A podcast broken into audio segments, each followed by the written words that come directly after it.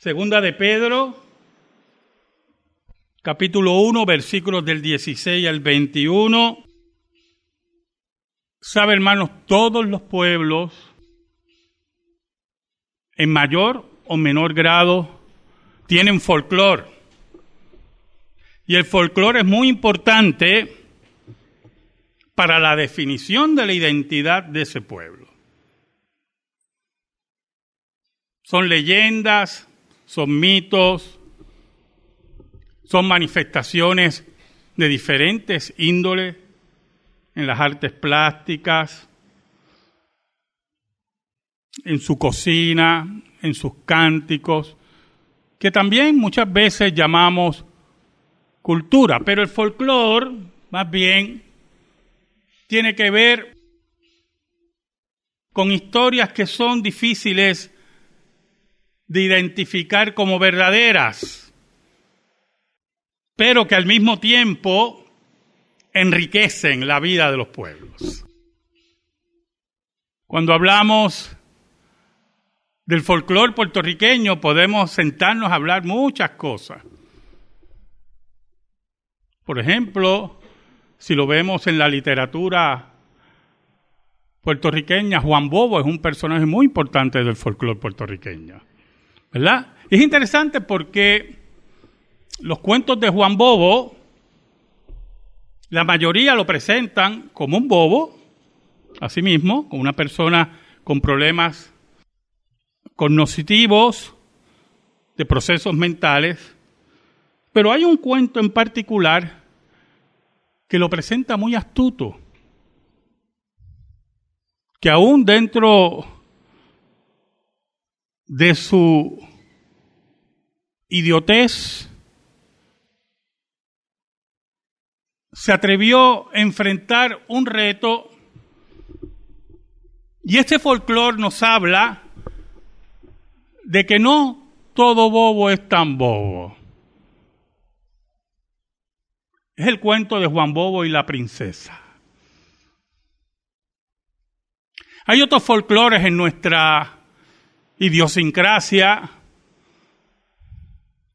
como los conceptos de la brujería puertorriqueña, y cuando hablamos de brujería, dentro del folclore de la, de la vida puertorriqueña, no, no pensemos en lo peyorativo, en lo negativo, sino ese folclore, por ejemplo, el folclore puertorriqueño de la brujería puertorriqueña, cree que precisamente las brujas vuelan en escobas, dice el folclore puertorriqueño, las brujas cambian de piel,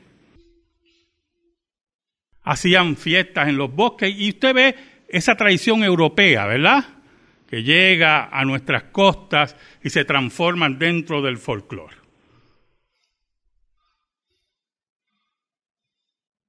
Pero una cosa es folclore y otra cosa es historia. Una cosa son cuentos de viejas y otra cosa es la vida de Cristo caminando entre nosotros. Una cosa es una mujer cambiando de piel dentro de prácticas de brujería y otra cosa es Dios cambiando el corazón del hombre en un acto único y milagroso. Una cosa es la gloria de los hombres pasajera y otra cosa es la gloria de Cristo. Oramos. Gracias te damos, Señor. Y te pedimos, Señor, en el nombre de Jesús, que nos escondas bajo la sombra de la cruz y que tu nombre sea glorificado. Llega el corazón de los tuyos en esta hora. Perdónanos porque te hemos sido infiel, pero tú permaneces fiel. Perdónanos, Señor, y ayúdanos en esta mañana para que tu palabra clara y diáfana, cristalina, llegue a los oídos y el corazón de los elegidos de Dios. Por Cristo Jesús. Amén y amén. El versículo 16 del capítulo 1 de Segunda de Pedro es bien importante para que hablemos de la historicidad del cristianismo, de la fe histórica, de la fe que cambió el mundo. El apóstol Pedro nos dice, porque no os hemos dado a conocer el poder y la venida de nuestro Señor Jesucristo siguiendo fábulas artificiosas, sino como habiendo visto con nuestros propios ojos su majestad. Y el apóstol Pedro hace y recalca, es importante que ustedes entiendan que lo que reciben, que lo que escuchan, que lo que viven es parte integral de la historia. Jesús estuvo en medio de nosotros. Jesús estuvo hablándonos a nosotros. Jesús estuvo sanando en medio de nosotros. Jesús estuvo cambiando vida. Por lo tanto, no estamos hablando de fábulas, de folclore. No estamos hablando, hay, un cuento del folclore puertorriqueño que está centralizado en el múcaro. El múcaro es nuestro búho. Acá le llamamos múcaro. Y el cuento dice que había una fiesta ese día de pájaros, iba a ser una fiesta tremenda. Olvídese si los pájaros hablaban entre ellos, pero había un problema. El múcaro no tenía que vestir. Y entonces los pájaros llegan al acuerdo, cada uno darle una pluma al múcaro para que él fuera a la fiesta, pero que después se acabara la fiesta tenía que devolver las plumas. Nuestro múcaro va vestido con todo ese plumaje, una belleza. La fiesta estuvo tremenda. Olvídese. Hubo de todo en esa fiesta. Apistes, semillas y todas esas cosas comen los pájaros. y cuando acabó la fiesta, el múcaro se sintió tan complacido de su vestimenta que se escondió. Y por eso el múcaro, nuestro múcaro, que nunca he visto uno, solamente sale de noche. Y por eso los pájaros todavía están buscando sus plumas. ¿Sabe algo, hermano? Esa hermosura del folclore puertorriqueño. Puedo seguir narrando cuentos. Son tan hermosos el folclore puertorriqueño. Contrasta muy específicamente con lo que nos habla Pedro. No hablamos de múcaros, no hablamos de cuentos, no hablamos de folclore, no hablamos de lo que dice Pedro, fábulas artificiosas, hablamos de lo que hemos visto, dice Pedro. Lo que hemos tocado, dice el apóstol Juan lo que han visto nuestros ojos, dice Pedro, sino que como habiendo visto con nuestros propios ojos su majestad. Añade en el versículo 17, pues cuando él recibió de Dios Padre honra y gloria, le fue enviada desde la magnífica gloria una voz que decía, este es mi Hijo amado, en cual tengo complacencia. No solamente que lo hemos visto, no solamente que lo hemos tocado, no estamos hablando de fábulas, de cuentos, de folclore. Es que aparte de verlo y tocarlo, hemos oído la voz de Dios, dice Pedro. Hemos oído la voz de Dios que señalaba a Cristo como su Hijo. Y añade el apóstol Pedro, no solamente ser testigos, escuche bien, un término muy importante en el sistema romano, dar testimonio, ser testigo, sino que también afirmamos Escuche, esto es tan tremendo, estos pasajes, que no es un arrebato emocional de nosotros para crear un folclore para que usted lo escuche. Es que no solamente lo hemos visto, lo hemos tocado, hemos oído la voz de Dios. Y allí fuimos testigos de su gloria. Allí fue transfigurado ante nuestros ojos. Allí queríamos quedarnos, los que éramos testigos de este evento tremendo. ¿Sabe? Y es importante para nuestra fe que entendamos que Cristo como personaje histórico trasciende la historia. Porque no solamente fue tocado, fue visto, sino que también recibió la aprobación del Padre como único camino al cielo. Por eso Pedro está seguro de lo que está diciendo. Por eso Pedro anuncia lo que está diciendo. El versículo 18 nos dice, y nosotros oímos esta voz enviada del cielo cuando estábamos con Él en el monte santo.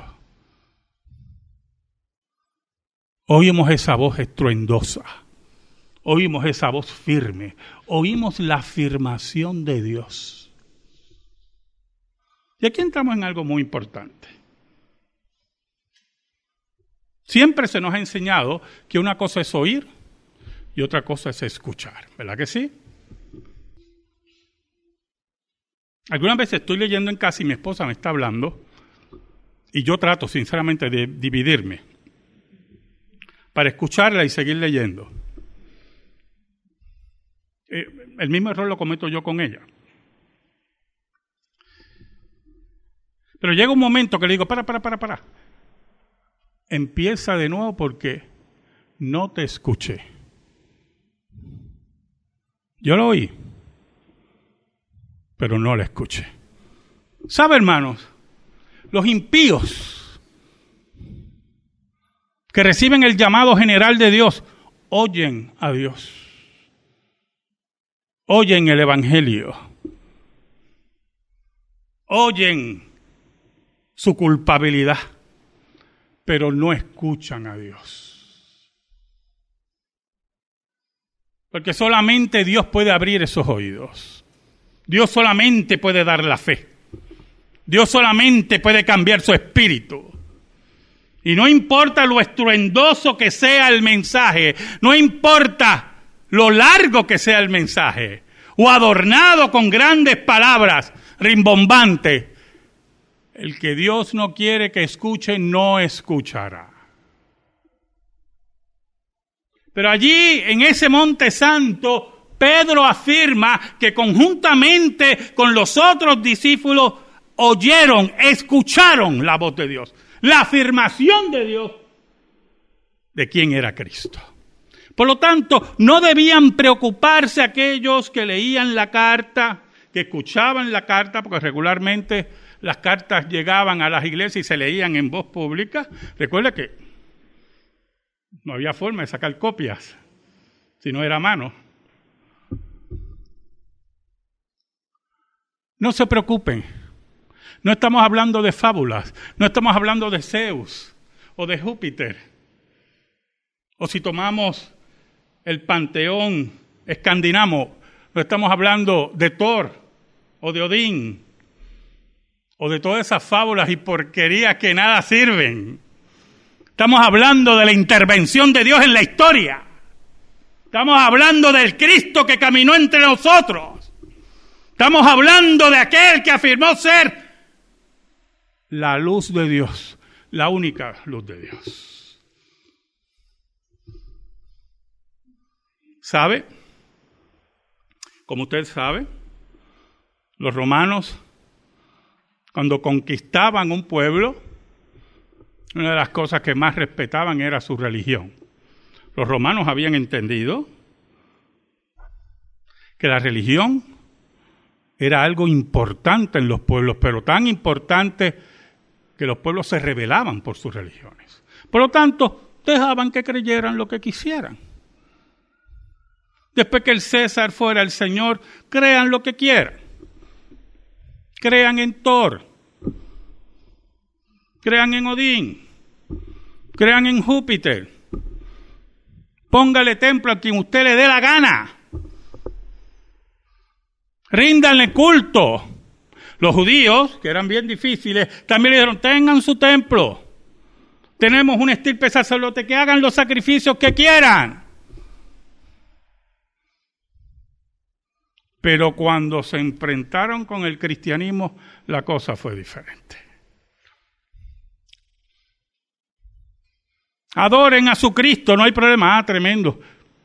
Pues vamos a adorar a nuestro Cristo, pero, ¿verdad? El único problemita es que nuestro Cristo es Señor, no es César. Ese es el problema aquí. El problema es que Jesucristo es Señor. Que aquí, cuando doblamos nuestras rodillas, es a nuestro Señor, no al César. Cuando rendimos culto, es a nuestro Señor no a los dioses muertos del panteón romano ni el panteón griego.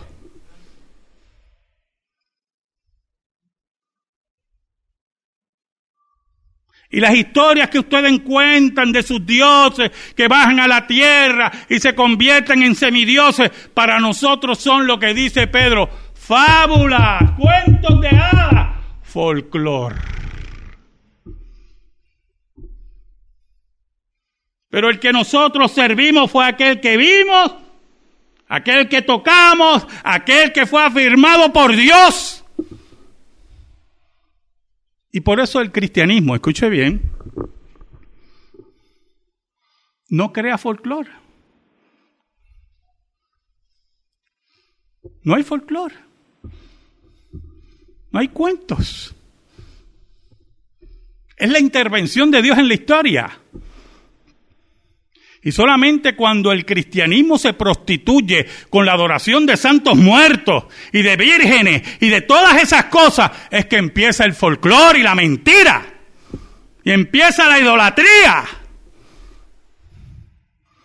Pero cuando afirmamos el señorío de Cristo, como hace Pedro, aquí no hay folclore, aquí no hay cuentos, aquí no hay leyenda. Cristo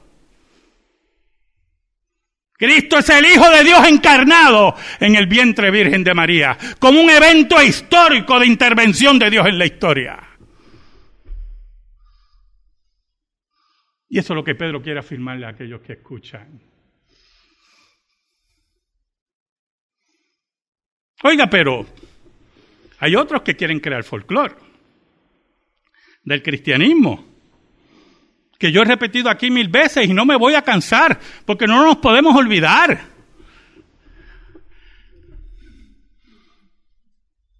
Uno que dice, que lo digo en mis clases y usted lo ha oído mil veces y lo vuelvo a repetir, que Cristo va a desayunar con él todos los días. Mire todo el hambre que tiene Cristo y lo solo que se siente, porque se tiene que venir a desayunar con ese o aquellos que van a visitar el cielo y el infierno y empiezan a crear folclor y mentiras y cuentos. Porque se alejan del texto bíblico, como dice Pedro, la palabra más segura.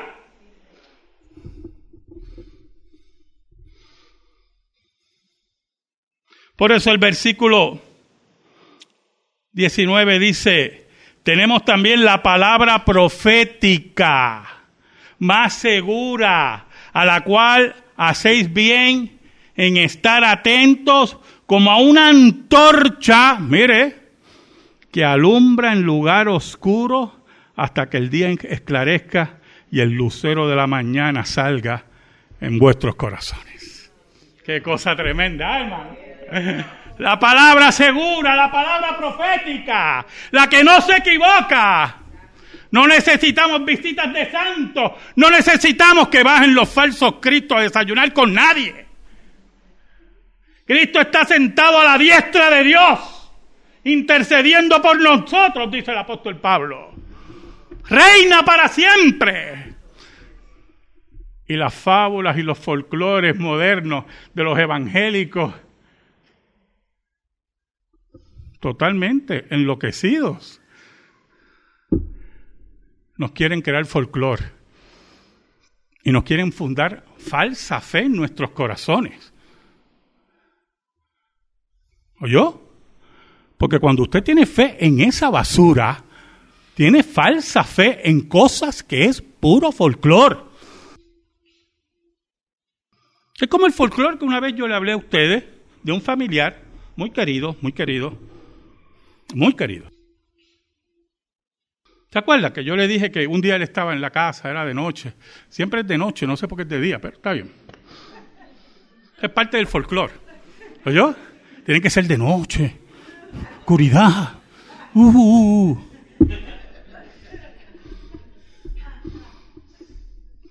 Oiga, y él sintió que un manto negro venía sobre él. Yo me acuerdo cuando yo me quería todas esas estupideces. Es increíble. Y venía el manto negro sobre él.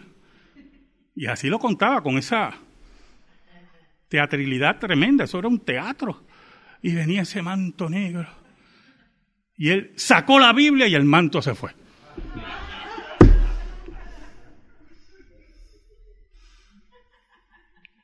¿Cuál es la diferencia de eso entre Drácula y la cruz? No sé. Folclor folclor. Lo que Pedro llama, ¿qué cosa? Fábulas artificiosas.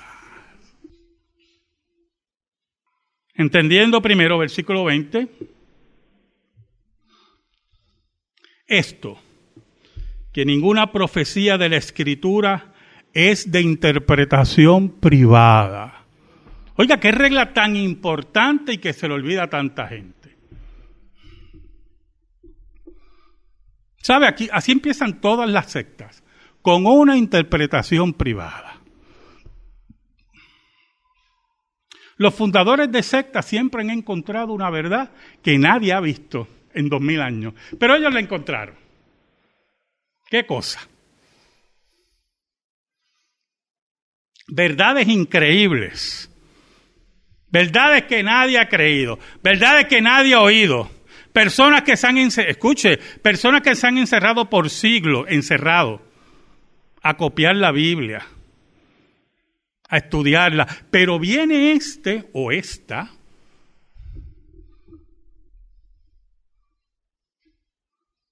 y encontró algo porque es su interpretación privada. Y Pedro nos dice que la escritura no es de interpretación privada. Mis estudiantes de teología sistemática, una de las grandes características del dogma y de la doctrina es que la pronunciación y la reflexión de la iglesia como colectivo,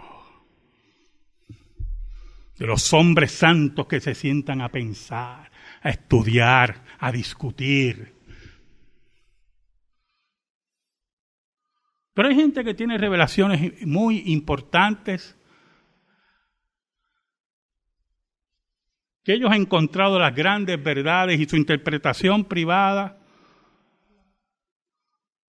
es lo más importante. ¿Sabe, hermano? Le voy a contar una, una interpretación privada que muy pocos han oído. Hace muchos años atrás, póngale 20 años,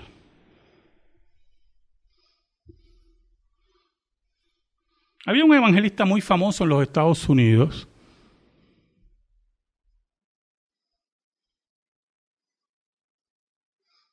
Y dos semanas antes que explotara su gran escándalo, él hizo un programa de televisión. Yo lo vi completito. Digo como Pedro, lo que hemos oído y lo que hemos visto, ¿ya? Esto no me lo contaron, yo lo vi. Y él dijo en su programa de televisión que Dios le había revelado, ah, es que son cosas, mire, que Dios le había revelado una última cosecha. Ya el problema es la palabra última. Nosotros los pobres infelices que no sabemos de esa palabra. Última, muchachos. Una última. Entonces, aparentemente en su organización tenía grandes artistas plásticos. Oiga, y le habían dibujado, le habían pintado una máquina Esas máquinas que se utilizan en Estados Unidos en la agricultura para sacar el trigo. ¿verdad? Son máquinas que corren todos esos campos de trigo. Y él había, bueno, tremenda pintura le habían hecho. Y él dice, y, y lo que Dios me reveló era como una máquina así, recogiendo la última cosecha. Y voy a decir esto con esa humildad, ¿verdad? Esa piedad del infierno. Y voy a decir esto, pero Dios también me reveló que Dios ha señalado a nuestro ministerio para hacer esa última cosecha.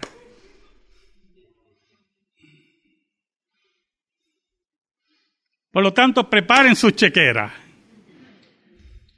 Preparen sus giros. En aquel tiempo no había ATH móvil. Porque nuestro ministerio es la que lleva la última cosecha para el mundo, porque Dios se lo había revelado. Y yo pensaba, hermano, escuche hermano, que le comentaba hoy a, mis estudiantes de nuevos miembros, los miles de misioneros en el mundo fundando escuelas, fundando orfanatos, fundando hospitales, alfabetizando, muriendo por Cristo, por gobiernos hostiles, por aldeas hostiles. Pero él era la última cosecha allí en la comodidad del capitalismo poderoso de los Estados Unidos. Y dos semanas después, ese de la última cosecha, que yo no sé cuánto le hicieron un cheque, lo encuentran con una prostituta. Y fue un escándalo a todo nivel nacional. Las cadenas de televisión se burlaron del Evangelio, se burlaron de él, pero él era la última cosecha. Escúcheme, hermano, escúcheme bien. La escritura no es de interpretación privada. La escritura es nuestra guía. Y junto a la iglesia caminamos con la iglesia, por la iglesia, detrás de la iglesia, frente a la iglesia, llevando la palabra de Dios, como dice aquí Pedro, como antorcha que alumbra la noche.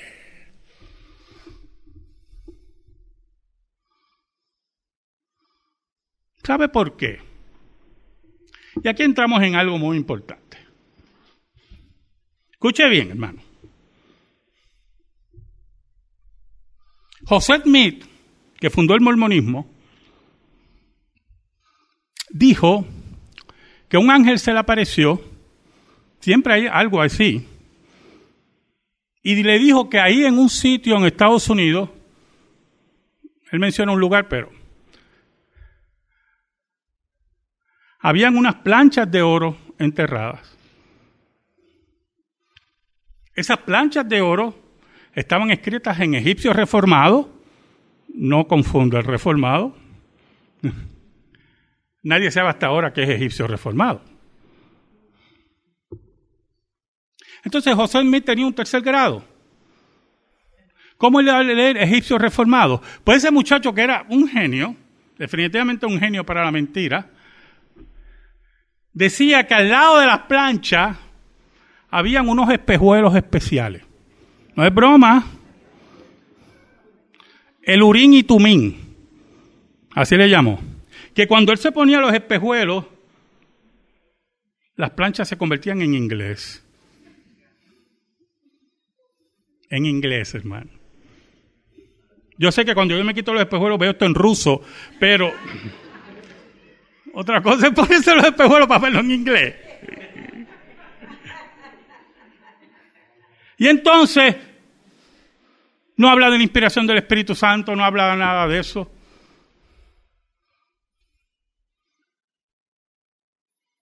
Cuando termina la traducción, que es el libro de Mormón, mire qué cosa, un ángel se llevó las planchas al cielo. Entonces, cuando usted compara con el Nuevo y el Antiguo Testamento, escuche,